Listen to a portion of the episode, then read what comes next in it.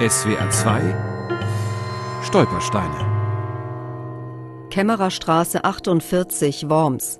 Hier wohnte Arno Welder, Jahrgang 1873, deportiert 1942, tot in Theresienstadt. Arno Welder hatte wie so viele Juden im Ersten Weltkrieg für Deutschland gekämpft. Er war 1901 mit seiner Frau aus der Pfalz nach Worms gekommen, hatte dort eine kleine Likörfabrik und einen Brandweinvertrieb. Nebenher betrieb er eine Immobilienagentur und eine Tabakhandlung. Mit dem Novemberpogrom 1938 musste er sein Geschäft aufgeben. Gerold Bönnen, Leiter des Wormser Stadtarchivs. Im Frühjahr 38 hat man zunächst eine Verordnung erlassen, die galt für alle Juden in Deutschland, in der Juden ihr sogenanntes Vermögen angeben mussten. Das war die Grundlage dann für die Beraubung. Und nach dem Novemberpogrom wurde ein Gesetz erlassen, nachdem Juden der Gewerbebetrieb quasi nicht mehr erlaubt wurde, sodass Juden bereits im Frühjahr 38 nahegelegt wurde, unter Druck ihren Besitz an einen Arier zu verkaufen.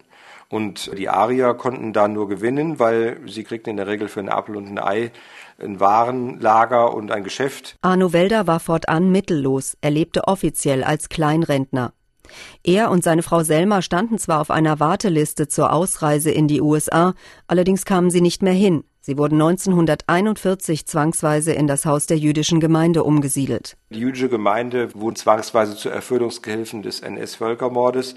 Und unter ihrer Obhut blieben die zwar bis zum Schluss, aber wenn dann es hieß Deportation, dann wurden die jüdischen Gemeinden gezwungen, die Deportation ihrer Angehörigen mitzuorganisieren. Das ist eine besondere Tragik, die auch in Worms der jüdischen Gemeinde und den wenigen, die noch lebten, von ihrer Organisation nicht erspart blieben. Arno Welder und seine Frau kamen 1942 mit einem der beiden letzten großen Deportationszüge nach Theresienstadt.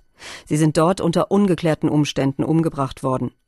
Auch seine Tochter aus einer früheren Ehe und deren Mann gelten als in Auschwitz verschollen, sodass von der Familie Welder keiner überlebt hat. SWR 2 Stolpersteine. Auch im Internet unter swr2.de und als App für Smartphones.